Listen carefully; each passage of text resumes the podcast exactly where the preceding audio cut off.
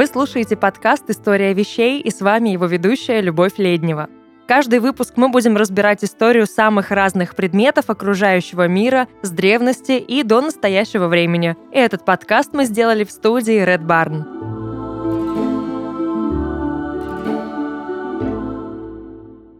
Помните, как диснеевская Рапунцель каждый свой день рождения наблюдала за небесными фонариками и мечтала увидеть их вблизи? Атрибут легко вписался в концепцию около средневековья, но вот возникает вопрос. А могли ли эти фонарики вообще там быть с чисто исторической точки зрения? Кто тот гений, что их придумал? Для выяснения истины мы отправимся в Древний Китай, где творили великие мастера. Если бы самый первый небесный фонарик сохранился до нашего времени, то его возраст сегодня равнялся бы почти двум тысячам лет. Изобретение взлетающих в небо под действием нагретого воздуха легких фонариков приписывается китайскому генералу Джуге Ляну. В Китае он имел почетный титул кунмина. В начале третьего века нашей эры он использовал их в своих военных походах. Небесный фонарик представляет собой упрощенную модель воздушного шара. Простота его конструкции объясняется одноразовостью использования и малой стоимостью. Первые китайские летающие фонарики делали из бамбукового каркаса с держателем для восковой горелки, на который надевался купол из рисовой бумаги. Так а что общего у ворона и письменного стола? Причем тут война? Дело в том, что небесные фонарики в то время использовались как средство коммуникации. Легкие они быстро поднимались в небо и были заметны издалека. Таким образом, можно было без особых затруднений передать сигнал соседним отрядам или командованию. Использовали их для самых различных назначений. Отдать приказ, предупредить о засаде, приближении врага или отступлении, потребовать подмогу. Общение происходило с помощью летающих огней, а вот дирижабли уже тогда были нужны для шпионажа. Но небесные фонарики поначалу заключали в себе еще одну важную функцию. Еще не получив распространения и славы, они знатно пугали непосвященных солдат. Увидев в небе движущиеся огни, противники серьезно задумывались, а стоит ли воевать дальше, ведь на стороне врага магия. Китайская культура славится обилием мистики, духов и легенд, поэтому неудивительно, что люди так реагировали на летающие огни. Существует также как минимум две легенды, связанные с небесными фонариками. Согласно первой, в деревне под Пекином однажды случился неурожай. Сколько бы ни молились жители с монахами, ничего не помогало. Тогда монах Джулин стал зажигать очищающие факелы. Ритуал помог, мысли жителей деревни прояснились, а урожай взошел. В честь победы над неудачей монахи соорудили небесный фонарик из рисовой бумаги и бамбука. В результате в деревне жизнь пошла на лад, а местные жители стали выращивать новые культуры – чай и хлопок. Вторая легенда связана с Чжу Юаньжанем, который основал государство Мин. Началось все в те времена, когда в китайских землях властвовали монголы. Юноша отважился на восстание и стал искать в деревне единомышленников. И по легенде помог ему старец, потомок того самого монаха Джулина. Он отдал смельчаку свою лошадь и коробку с небесными фонариками. Старец сказал, что дух воина крепнет при запуске фонарика, и к тому же с помощью него можно подать бесшумный сигнал. Увидев прекрасный массовый полет фонариков, враг принял это событие за празднование Лой Кратонг, фестиваля огоньков, и был отвлечен. Так, не без помощи небесных огоньков, Джу Юаньжань станет руководителем основанного им же государства Мин. Позднее, когда небесные фонарики перестали удивлять и пугать, им нашли применение мирные жители Китая. Здесь кроется метафора, давшая фонарикам вторую жизнь. Отправляя в небо рукотворный огонек, люди верили, что посылают его прямиком к богам. Представители китайского духовенства быстро адаптировали военные изобретения под свои нужды. Фонарики стали мостиками между мирами. Тогда и зародилась традиция загадывать желания и делиться с фонариком тайнами. Он улетит в небо и расскажет обо всем богам. Поэтому фонарики стали запускать и запускают поныне на религиозных праздниках. Считается, что традиция проводить фестивали летающих фонариков появилась в китайском городе Цигунь еще тысячу лет назад при династии Тан. Фонарики быстро завоевали сердце древнего Китая и его жителей, и их стали использовать повсеместно при любых удобных обстоятельствах. Свадьбы, дни рождения, торжества, религиозные службы, фестивали.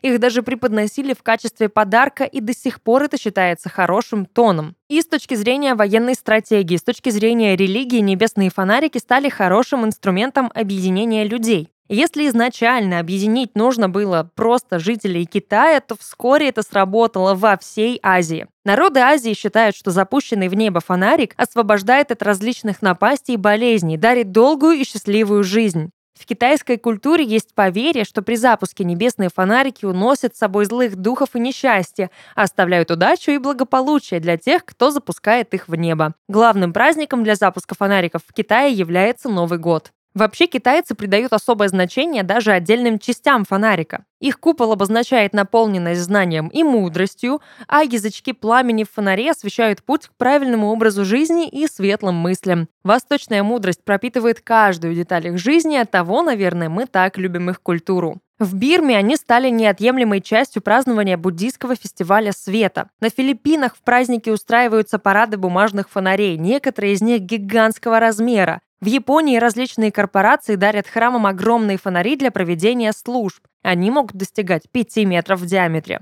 Традиционный воздушный японский фонарик Бамбори, в отличие от китайского, чаще всего цвета рисовой бумаги. Его оболочку не украшают росписями и не декорируют. В Таиланде фонарикам посвящен аж целый праздник. Это важный фестиваль королевства Ланна и Пенг, который проводится в полнолуние второго месяца календаря Ланна. Во время фестиваля Ипенг множество небесных фонариков отправляется в воздушное плавание. В это время летающие фонарики напоминают многочисленные стадо гигантских медуз, изящно плывущих по небу. Небесные фонарики стали настолько популярны среди тайского населения, что стали использоваться по всей стране. В Таиланде и Северном Вьетнаме запускаемые фонарики призваны защитить новобрачных и новорожденных детей от происков злых духов. А в Индию фонарики привезли буддийские монахи. Здесь сохранилась традиция преподносить фонари в дар храму перед молитвой или во время праздников. Такой подарок делает дарителя мудрее, лучше и добрее. Поэтому неудивительно, что самое популярное время для фонариков – пора экзаменов. Кто ж не захочет получить порцию божественной мудрости в обмен на простой дар?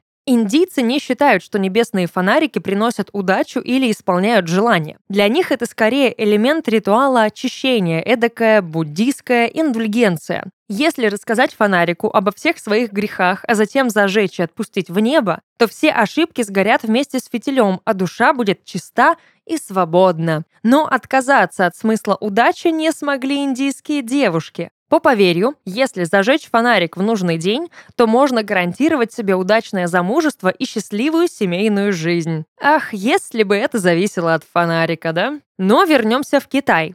Там фонарики до сих пор используются при любой возможности, но особый повод – это праздник фонарей Юань Цзяо Это зрелище проходит каждый год в Китае в 15-й день первого месяца по лунному календарю а также совпадает с первым полнолунием в новом году. Это величественное по своей красоте действо позиционирует в стране как праздник начала весны и традиционного Нового года. А теперь Европа. Как-то же мы с вами переняли эту культуру, верно? Случилось это в 13 веке в Италии. Вернувшись из Китая домой, Марко Поло привез множество сувениров и знаний. Одним из них было умение делать китайские фонарики и воздушных змеев, чем путешественник быстро поделился с жителями Венеции. Но, очевидно, открытие макарон и мороженого итальянцев поразило гораздо больше, и на фонарики они не обратили должного внимания. Зато их приметили барышни из особого квартала. Сейчас мы его называем кварталом красных фонарей. Тогда-то он и приобрел свое название. Китайские фонарики привлекали внимание мужчин, вызывая интерес экзотическим видам. Оттуда, видимо, фонарики перекочевали в Амстердам.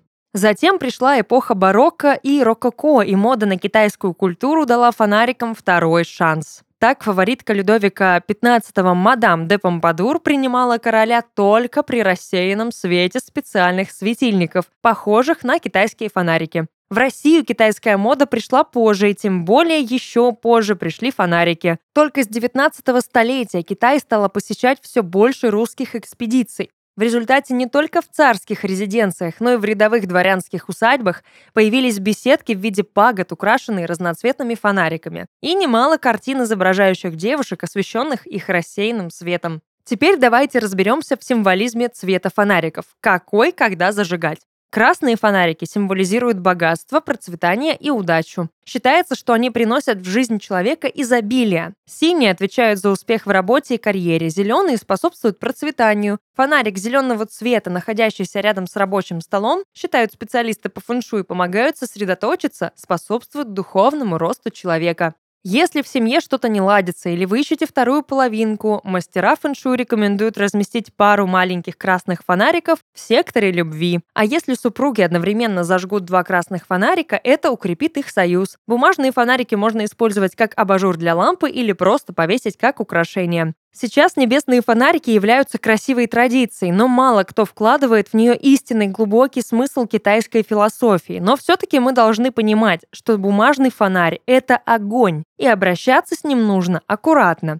Перед тем, как устроить себе запуск дирижабля желаний, ознакомьтесь с правилами пожарной безопасности там, где вы планируете это делать. Запуск небесных фонариков запрещен во многих государствах. Металлический каркас от упавших фонариков приводит к гибели домашнего скота, который съедает проволоку вместе с сеном. Собаки на прогулке ранят этой проволокой лапы. Не успевшие потухнуть перед приземлением свечи поджигают соломенные крыши и даже уничтожают целые поля. Известны случаи вывода из строя электростанции и возникновения пожара в жилом доме, приведшего к гибели людей. В наши дни регулярно проводятся фестивали и акции с участием бумажных фонарей, и не всегда их выпускают в небо. Красивое огненное шествие тоже очень эффектно. А древние китайцы не особо переживали, если фонарик не улетел. Шутили только, что переборщили с желаниями, уж больно неподъемным стал фонарик. Эклектичный взгляд на моду позволяет нам тут и там встречать следы восточной культуры, а потому нередко можно встретить в интерьере бумажные фонарики. Зато теперь вы точно знаете, откуда они взялись и что означают. Не забудьте загадать желание.